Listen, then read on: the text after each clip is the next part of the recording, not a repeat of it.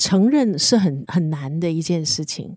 好，特别是承认自己的衰败，谁愿意去面对？那多残酷！从阅读出发，两位阅读爱好者在密室里的悄悄话。张成尧、陈丽仪的《月月仪式》。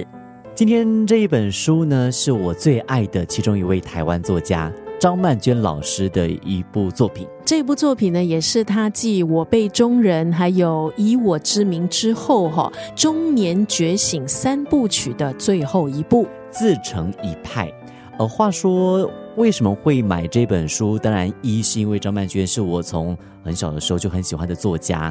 然后刚刚呃丽也有提到说，他最近出的几本作品都是以一个看护者的角色做的心情的书写还有抒发。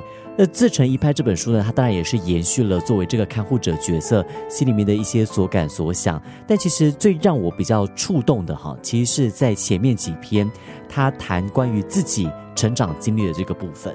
嗯，他自己如何成长？没有错。嗯，对，因为我蛮哦，所谓的自成一派呢，其实我自己的一个感觉啊，在读完这本书的时候呢，我觉得他要表达的是，呃，我们在华人社会常常会有一种。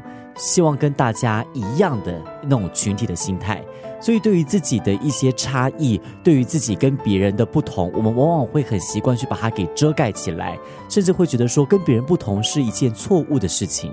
然后他就有分享，他在成长的过程当中呢，其实不时都会发现到自己跟身边的人会有格格不入的情况。举一个例子，他是当时台湾少数能够少数读博士的畅销作家。他就回忆，曾经有一次哦，他在读这个博士的时候呢，有一位学长还是同学经过他的时候，就跟他讲说：“你放弃吧，你不要读博士了，你就去专心做你的那个畅销作家。”然后他当时觉得很受伤，很奇怪嘞。读博士跟畅销作家之间，在我听上来了，我是觉得没有什么抵触啊。因为他当时出的是《海水正蓝》这一类比较所谓流行类的小说，哦，有一点少女情怀的那一种。他跟文学界或者说学术界当中，如果你要攻读博士啊，那种钻研文学学术。那一类的人好像有一点点不一样，有一点差异。所以哈，你看，在文学界、出版界哈，也是有派系的。是是，所以 这也是很现实的哦。所以可能一个派系呢，也觉得这个派系啊，好像也嗯还不够入流的感觉。这就是说，你是写流行小说的，你怎么可以跟我们一起来写学术文章？哎呦，所以他当时就觉得有一种被冤枉的感觉。直到很多年之后，他终于拿到了博士，然后啊，也同时继续做这个作家的工作。很多年之后呢，他又在遇到了那一位同学，那位同学就跟他道歉，就说当时不应该这样子跟啊张曼娟说这样子的话。他才明白说，其实有的时候，当我们跟别人不一样，未必是我们的错。呃，每个人读这本书的收获不一样。那程瑶呢，作为一个可能暂时啦还没有到照顾者阶段的一个相对来讲比较年轻的读者，呃，他看了这本书“自成一派”这四个字，跟自己相处，可能对程瑶来讲共鸣是比较大的。但是，可能对于一些比较资深、对于一些比较年长的读者来讲呢，像是呃有一个部分就讲到照顾者的天堂，照顾者的。地狱，好，草根舒适的人鱼，他也在他的个人的社媒，其实也有一篇，就是关于这个他看了之后的一个抒发。那对他来讲，对人鱼来讲，就是这个部分反而是让他共鸣很大的，因为就讲到就是一家的三兄妹，原本呢是各忙各的，好像很疏离啦，可是为了要合力去照顾患上帕金森中风的妈妈。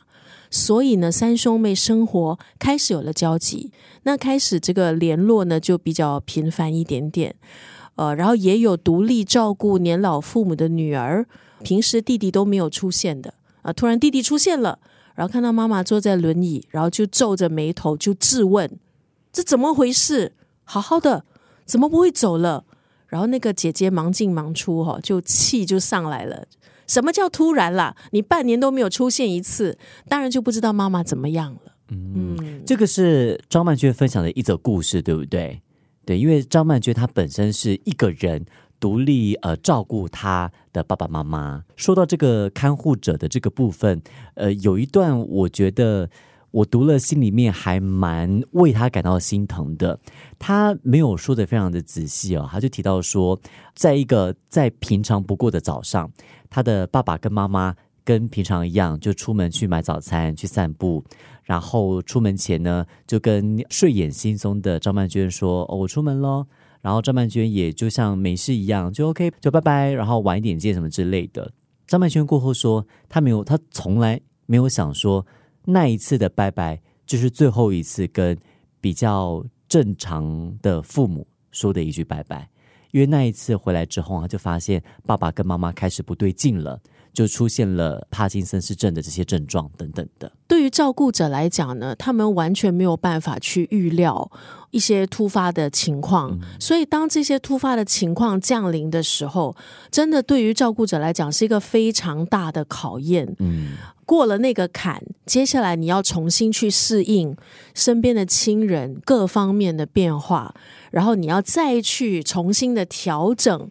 来配合自己的这个生活也好，工作也好，这样子呢才可以就是面面俱到，你知道吗？然后呢，就要把家里的长老顾好啊，也要把自己顾好啊，安顿好自己啊，所以还真的是两头烧，非常不容易。很多人可能都撑不下去，因为照顾父母是一个一辈子的事情，尤其是父母如果罹患了是那种没有办法痊愈的病，然后对那些看护者来讲。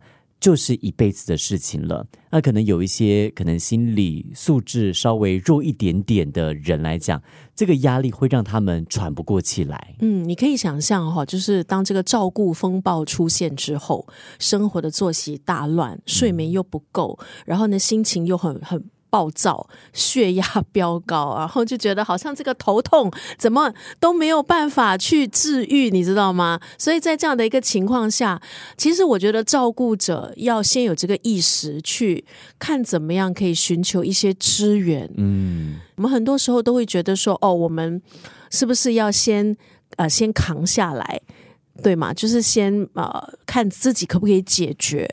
所以我们很多时候都会。很害怕去寻求一些资源跟帮助，或者有一帮人会觉得说，如果今天我找别人帮忙，我就会看起来好像是那个不孝女跟不孝子，会总觉得说找外援是一个在华人观念来说。不孝顺的做法，对，就是你自家的事嘛，你不是要自己去处理吗？你自家的事，你怎么去搞到去找找别人来帮忙？不过，其实我觉得照顾者要有这样的一个意识，你要先救自己，对，你先把自己照顾好，对你才可以照顾别人。所以，其实我们讲的帮助，它可以是很多呃不同形式的，哪怕它只是一个简单的，可能你加入一个照顾者的群组。这个很简单，但是我觉得对于照顾者来讲，那个相互的支援，你知道吗？可能只是一个简讯，可能只是大家彼此聊一聊今今天遇到的一些挑战，怎么去克服。我觉得对于照顾者来讲，已经就是一个支持跟安慰了。我慢慢进入到一个人生阶段，是我身边有一些朋友开始担任起。照护者的这个工作，好像我有一个蛮要好的朋友，他的爸爸就中风过，然后妈妈好像也发生了一些情况，所以他呃这段时间他是常常要往往返医院，可能带爸爸去呃医院看诊，然后带妈妈去拿药，然后他自己呃之前的手又受伤。所以每一次看到他的时候呢，其实你心里面真的会蛮心疼的。如果你身边有这个照顾者的朋友的照顾者角色的朋友，他们可能真的是没有多少时间留给自己。对，所以我觉得有时候作为朋友啊，我们能够给的就是多一些支持，就偶尔打个电话，呃，传个简讯，约他们出来。他们也许不想。谈太多，但至少让他们在出来跟我们见面的时候呢，是开开心心的。在这本书自成一派的最后一个章节哈，其实也有一个部分是说给未来长辈的备忘录。那我觉得这个部分呢，也是很好的提醒，因为张曼娟就写到了，我们从来也没有学过怎么去当一个长辈，甚至是因为可能会怕老。然后有时候呢，就好像毛起来逃避，逃避当一个长辈，逃避这样的一个身份。其实这个部分我们是可以先去预备。先去学习，先去观察，然后是不是可以做安排？因为我们每一个人都会进入到这个人生阶段，我们每个人应该都会是从一个照顾者，慢慢的转换到成为一个被照顾者。所以在这个过程，我们是不是可以预备去做一些方面的安排？我自己的一个观察是，我的。爸爸几年前发生中风之后，他的生活自理能力其实就开始退化了一些。但是我爸爸他是个自尊心很强的人，所以当我妈妈或者是我们要敦促他可能吃药或者要照顾自己的时候呢，他的反射动作，他第一个反应往往是非常呃具有攻击性的。他会说：“你不要告诉我怎么做。”或者说他有的时候可能会嘴硬。就是他可能身体不好了，但他会告诉我们说，其实他身体 OK，他没有问题，他不要吃药。其实这些都是开关引号啊，不及格的被照顾者，因为我们有一天一定得面对自己的衰败，我们的脆弱。当我们真的弱下来的时候，我们要接受自己其实是需要别人的帮助。那在那个阶段的时候，我们是不是可以也去拥抱那样的自己？承认是很很难的一件事情。好，特别是承认自己的衰败，谁愿意去面对？那多残酷！那确实也是一个没有办法，我们必须要去正视它。我们正视它，我们才能够去解决它，然后才可以让我们的生活品质至少可以维持在一个还还算相当不错的一个状态上面。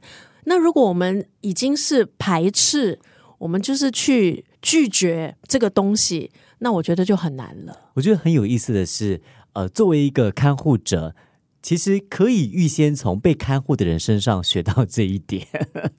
就当你发现说，其实你是一个需要被照顾的人，你也要扮演好一个被照顾的角色。就像我的父母现在也是慢慢的迈向需要被照顾的一个阶段了，所以很多事情我都必须写下来。嗯，因为他可以同一件事情，一件小事，他可以连环追魂。夺命 call call 我十次，就问我女儿几点下课。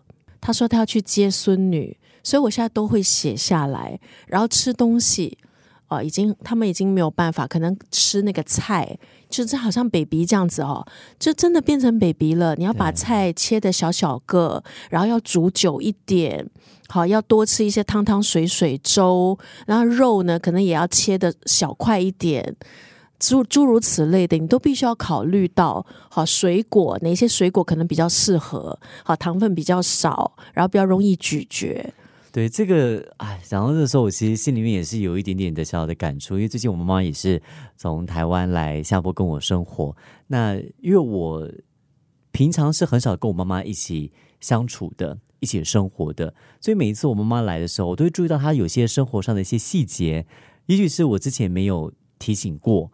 啊，或者说他本身缺乏这方面的意识，他会有一些生活习惯是不是很健康的？就包括可能会吃一些啊，他觉得糖分很低，但其实是高糖的食物。因为我妈妈她其实是有高血压的这个风险的，所以你就变得很像说要照顾一个小孩子了。就说妈，你这个不可以吃，你这个要少吃。他就说那我不吃这个，我可以吃什么？他就。